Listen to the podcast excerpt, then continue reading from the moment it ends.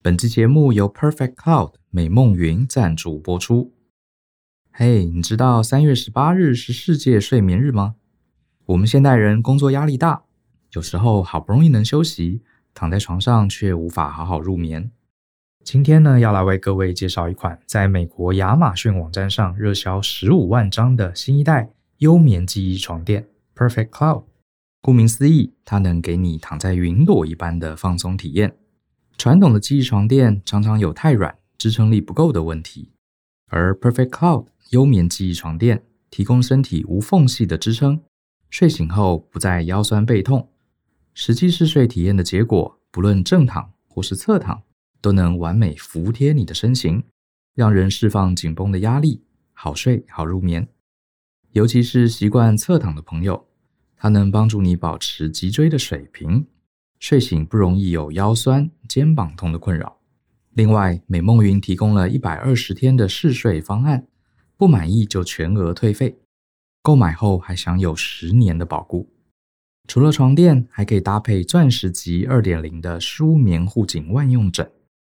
它的高度、软硬度，甚至温度都能随需求自由调整，想怎么睡都能随你所欲，带给你舒压好眠一整晚。同时还有业界首创的枕头三十天试睡方案，不满意也能全额退费，提供三年的保固。想提升自我竞争力，你需要高品质的休息。想要高品质的休息，就从挑张好床垫开始吧。为了让大家夜夜好眠，现在购买还有九折优惠。详细购买资讯，请参考节目下方的说明栏。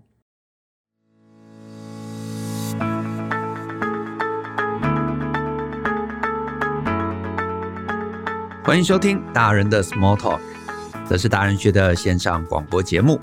我是舅张国阳。大人学啊是个分享成为成熟大人必备学问的知识平台。我们长期分享职业发展、人际沟通、个人成长、商业管理以及两性关系等等的人生议题。那欢迎大家可以多多关注。啊，此外呢，如果你喜欢我们的内容啊，也欢迎在下面留言分享你觉得很棒的地方。也欢迎呢分享给你的亲朋好友。那在今天的节目中呢，我要回答一封读者的来信。那呃，这位读者啊，他署名叫做 Andy。好，那我先把 Andy 的这个呃信呢念给大家听。他写说呢，Brian and Joe，你们好，我是 Andy，今年二十九岁。那毕业后呢，在科技业啊，晶片测试相关的领域从事仓库管理员，大概五年的时间。但是呢，我发现这个职业啊不是我想要的，而且呢没有发展性，甚至呢做起事情啊一点成就感都没有。面对即将到来的三十岁啊，我感觉到一事无成的压力。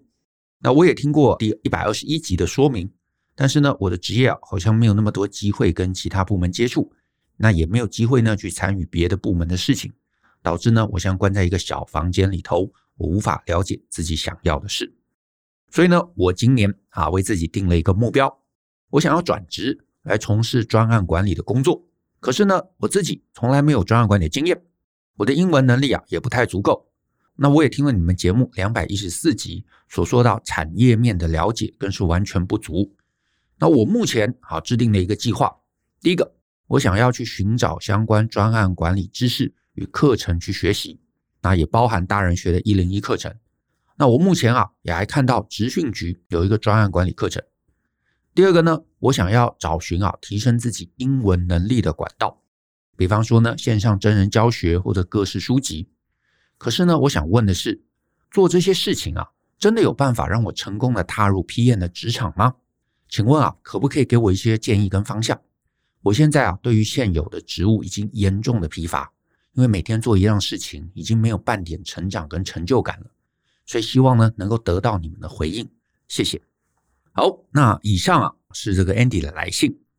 那关于 Andy 提到这个问题，就是转职到呃专案管理这个领域啊，呃，我觉得我今天的节目中有两件事情啊，我想要聊聊啊两件事情。第一件事情是这样，就是呢，其实我这样子看完啊，我看完这封信，我会直觉的觉得啊，Andy，你目前缺的东西。很可能是两个东西，还先不要谈到怎么跨到专案管理这个领域，我觉得更前缘是你可能缺两个东西，哪两个东西呢？第一个，你自己天赋跟热情的探索。我的意思是说啊，你与其啊想说哦，所以好像我应该去做专案管理，不是不是不是，你应该退回来，你应该退回来，你应该先找到一个你自己擅长、你自己做的开心、你自己能有成就感，而且重点是啊，你可以坚持下去的领域。这个领域，因为你会在职场中，你现在才三十嘛，你可能一路会做到呃五十啊五十五，对不对？那甚至是之后的退休年龄还会往后延，搞不好做到六十岁。所以你还有三十年哦，你还有三十年哦，你可能要找到一个领域，这个领域是你真的喜欢，能够有成就感，能够坚持下去，这几个条件都要能够具备，那这个领域我觉得才是一个值得发展的领域。可是大部分的时候，这个可能都来自于你往内。天赋热情的一个探索，所以这个其实是呃更前缘，我觉得你值得思考的。另外一个东西啊，另外一个东西，我觉得你更值得培养的是人生观啊，人生观，也就是啊一些在人生的选择上面最底层自我经营的一个正确认知。为什么？因为我一直觉得啊，在你知道人生那么长嘛，在人生的过程中啊，其实你要不断的强化优势，你要不断的自我行销。你要不断的正确的积累实力，可是呢，你会发现我们周围大部分人其实很容易被外在的讯息给迷惑。比方说啊，最近某个产业很夯，我这个脸书上那个河道上面就看很多人在贴嘛，说什么哦，长荣领了四十个月，所以我该怎么进长荣？对，每个时段一定都会有这种热门的啊，热门的产业。可是呢，你不可能一直在这个热门的产业后面去追寻，也一定会有一些职能。啊，或者有一些产业，它可能被新的产业给取代。可是你不可能一直啊追新的东西。一方面，你不一定有那个兴趣，你不一定有那个天赋，而且呢，你这样一直追，它有可能只是昙花一现。所以呢，你必须要很清楚知道我到底该做什么，我怎么去强化，我怎么去行销，我怎么去积累，我怎么在财务面、在人际面、在各个面向中，我找到一个我自己本质上面。我有办法做好的一个方向。那另外也很多人也是被传统思维给绑架了，就是很年轻就想说啊，我要赶快找个稳定的工作，对不对？去这个公部门啊，去学校。然后你发现哇，其实那里头也有那里头的问题。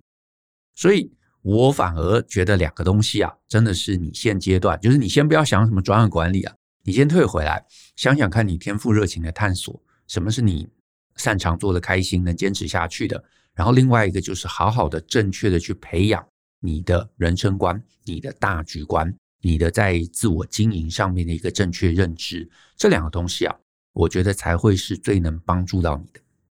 那当然，诶，我也知道这两个议题其实都很大啊，所以你如果在这两个议题上面探索有困难，大人学有两堂课程啊，我也鼓励你啊，甚至是鼓励所有迷惘的年轻人，你都可以参考一下的。一个是 Brian。S 零零三啊，这是他的代号，叫做寻找天赋与热情的系统化做法。那这是一个三小时的短演讲，它可以帮大部分的人去更厘清天赋热情是什么，以及我该怎么去探索天赋热情。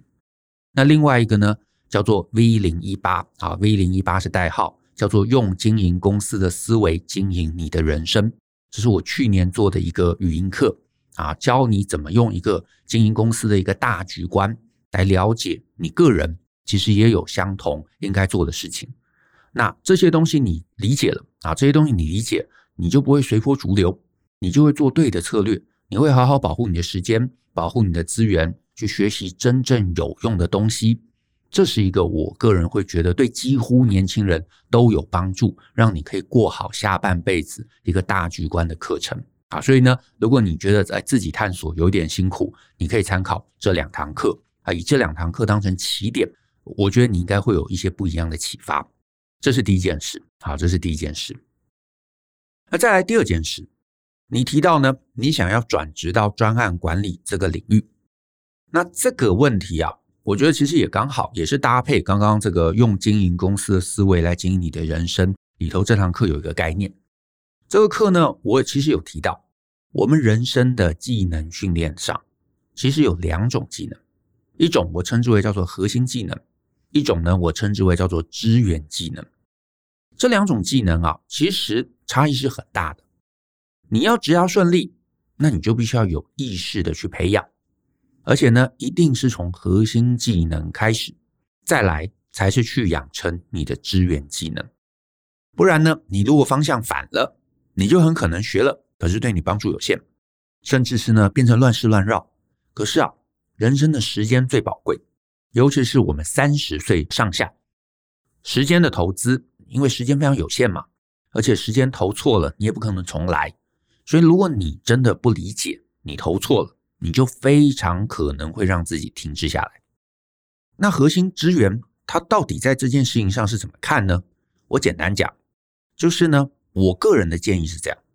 如果你完全没有任何产业基础，没有一个专门的领域的人，我其实衷心建议你不要尝试，真的哦，不要尝试想一下子要跨入专案管理。甚至是产品经理这条路，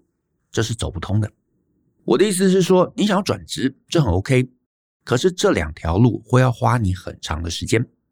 这两条路绝对不是没有任何背景的人啊，没有任何知识背景的人，他可以靠上课来快速转换的。你可能预期，你如果真的很喜欢啊，你你如果觉得哇，这个真的是我你知道梦寐以求人生的一个目标，OK，可是你得预期你会花很长的时间。很长的时间哦，不是什么半年上个课、三个月上个课那种那种时间，那是三年、五年甚至十年的时间。因为专案经理也好，产品经理也好，通常都不是没有任何核心技能的人能够快速转职的一条路。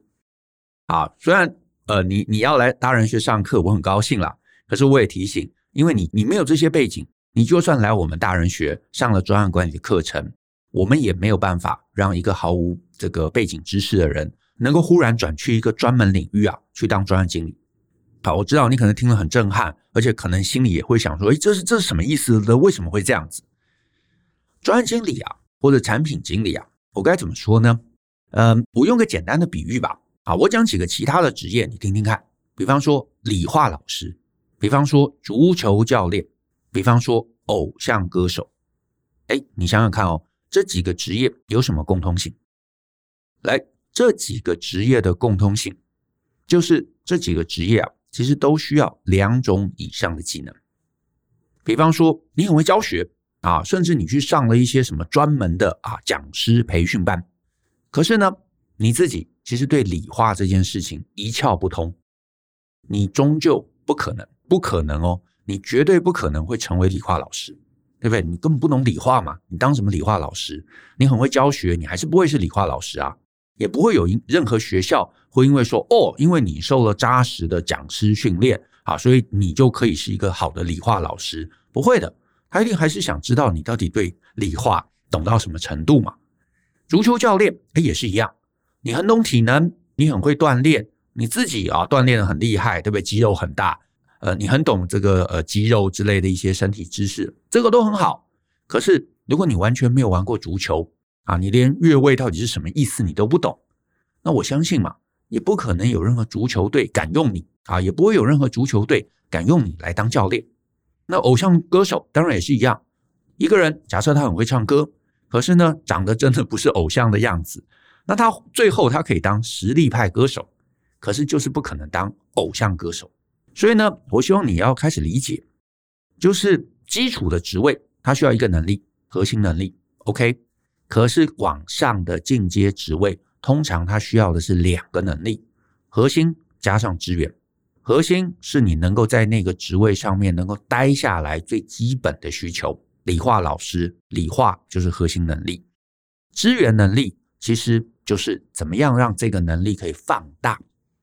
专案管理其实刚好就是后者。专案管理，它让你可以把某一个技术能够让一个团队来加以进行，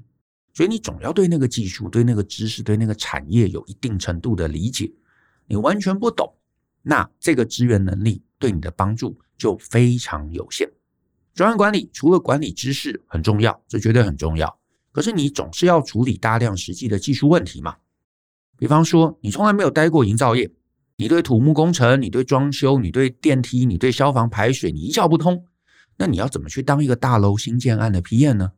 你怎么跟承包商对话呢？你怎么跟业主对话呢？你怎么跟工程师讨论呢？这本身它就是不可能啊，它就是不可能。那你如果啊，再换一个产业，你如果对软体是一点概念都没有，你没有写过 code，甚至是就算你没有写过 code，你对 code 大概是什么样状况，你总是要有一个基本了解，对这个产业有一个基本的认知。如果你这些什么都不知道，你就不可能去一个软体业当 PM。你去当了 PM，你也不知道怎么跟工程师合作，他讲的东西你也听不懂，你讲的东西他也听不懂，然后你也没有办法跟客户谈需求，那你要怎么报价？怎么提案？怎么规划？怎么结案？我这几年其实真的，也碰到不少人，他过去可能不是特定领域的，然后呢，他忽然某一天啊，可能是履历课，可能是发信给我们，可能是你知道在上完课之后，呃，顺便会问我们，他说呢，哎，就。我想要到科技厂去当 PM 啊，最近台积电这个很夯嘛，那请问呢，我还要该上什么课？那老实说了，我会觉得你太快把这个愿望放出来了，因为呢，你缺的东西真的它不是一堂课，它真的不是一堂课，你缺的真的是对那个产业本身、那个技术本身的一个扎实理解。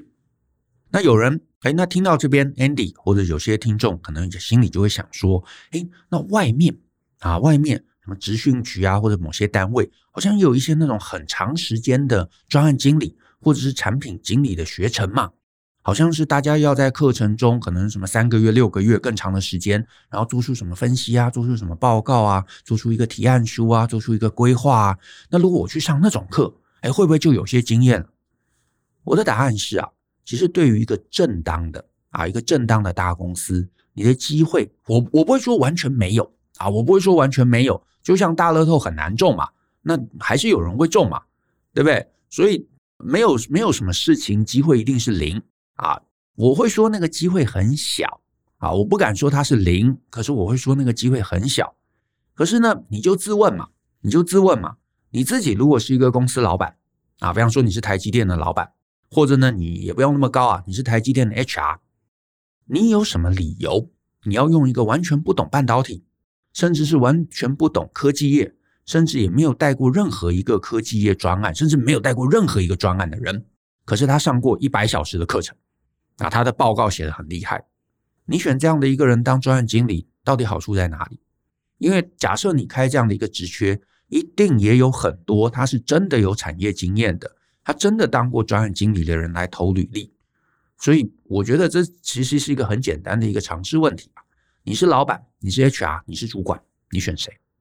对不对？所以除非你你的公司哎真的很不重要，你的专案做失败了真的很不重要，或者是这个人他真的就是什么你的亲戚、你的儿子，哎好，那给他一个机会，OK，那可以理解。可是如果这些都不是，那你想想看，那为什么有人？要用这样的一个人来当他的专案经理，所以呢，反过来了，如果你自己是主管，你自己是老板，你都不愿意在这个选择上面冒险，你也会想找一个懂你的产业的，做过相关专案的，那你自己想要转职，那你就先不要去培养支援技能，你应该从核心技能培养起，你才会更有机会。不管是你去学一个扎扎实实的，比方说呃 coding，对不对？或者是那个产业里头底层的知识，这些东西你具备了，你先从可能是工程师，先从事去解决技术问题的人着手，等到你对这个产业有一定的理解之后，你再来补强你的支援技能，你才会有机会慢慢往管理职啊来去跨越。可是呢，我也知道了，一定有人会想说，诶，可是就好像我也有听说啊，有人是这样子找到 PM 或者是产品经理的啊。所以哦，好像上这个课还是有用的，是没有错。确实，你会找到一些头衔是专案经理或者是产品经理这样的一个职缺，这是有可能的啊。所以意思是说，如果你的目的只是说，哎，我要找一个类似这样头衔的工作，哎，是有帮助的。不管来上我们的课或者上任何更长时数的课，都会有帮助。可是我要提醒你的是，我要提醒你的是，在台湾啊。很多产业，很多这个公司，他们其实专案经理啊，或者产品经理这个头衔是用到的非常非常腐烂。就像这个保险业嘛，很多什么什么经理、什么区经理、什么主任，哎，其实也就是一个业务员的意思，只是为了让大家招聘呃容易嘛，所以呢就会给一个比较大、比较听起来体面的一个头衔。这个在其实很多现在的产业里头，专案经理跟产品经理有可能他其实只是一个 coordinator 啊，一个协调员，他大部分负责的是文书工作，是行政助理。只是你知道，你如果找行政助理，很多人可能就觉得，哎呀，那个很 low，我不要去。所以他们就想说，好吧，那我就叫专案经理嘛，那我就叫产品经理嘛。可是他负责的可能还是大部分都是行政事务，负责写报告，负责做一些杂工，负责去你知道呃协调，然后去确保大家的进度可能有跟上之类的。所以大部分其实还是助理的工作。我之前其实有写过一篇文章啊，如果你有兴趣啊，Andy 有兴趣，你可以找来看。好像呃，名字叫做《五种心酸的专案经理》，就是这种头衔是专案经理，可是其实做的不是的，哎，很可能就是掉在这个区间之中啊，就是根本就是行政职啦，或者是什么活动企划啦。可是呢，你挂个一个很威的头衔，那专门其实就是骗一些没有工作经验的年轻人。那你说可不可以去做？我也不会说不行啊，它也是一份正当的工作。啊，它也是一份正当的工作，可是你去做了，你终究将来也不会转到台积电、转到华硕、转到 Facebook、转到你知道这些大公司的领域里头去当真正的专案经理，因为你就没有具备那些公司想要的核心技能。好，那当然你可能也会问，哎，Joe，那那大人学的课到底设设计给谁上的？我们其实这些课程，我刚刚提到嘛，它是志愿技能，它也就是希望在这个领域里头已经有。核心技能磨练到一定程度的，比方说你是一个工程师，你是个资深的工程师，哎，你原来一个人做事情很好，现在老板希望你带一个团队，那这个时候，哎，我发现我的管理能力好像要有一点落差啊，要要跟客户怎么谈需求，哎，我不太会啊，我要做一个计划，哎，我不太会，我做的计划老板一直改来改去，我到底怎么样去呃面对这个变动，哎，我不太会。好，那这个时候。你来补强专案管理，你来补强流程的知识，你来补强利害关系人的讨论，你来补强谈判的一些方法。诶，那这个就会支援到你核心的能力，你就可以带一个更大的团队，你就可以带一个更大的专案，你就可以解决更麻烦的问题，你就可以带一个帮公司赚更多钱的一些案子。这个其实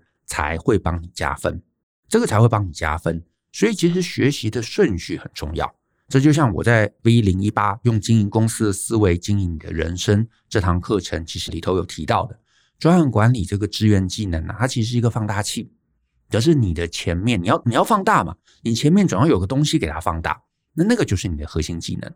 所以你真的想要进到专案管理，你搞不好得要回头来盘点一下你的核心技能到底是什么。那个东西有可能已经充分了，那资源加进来就会放大。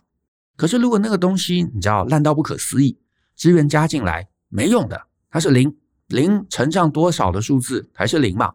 所以呢，你需要的，你需要的反而是回头来盘点，有没有什么东西是你真正能够扎根的事情？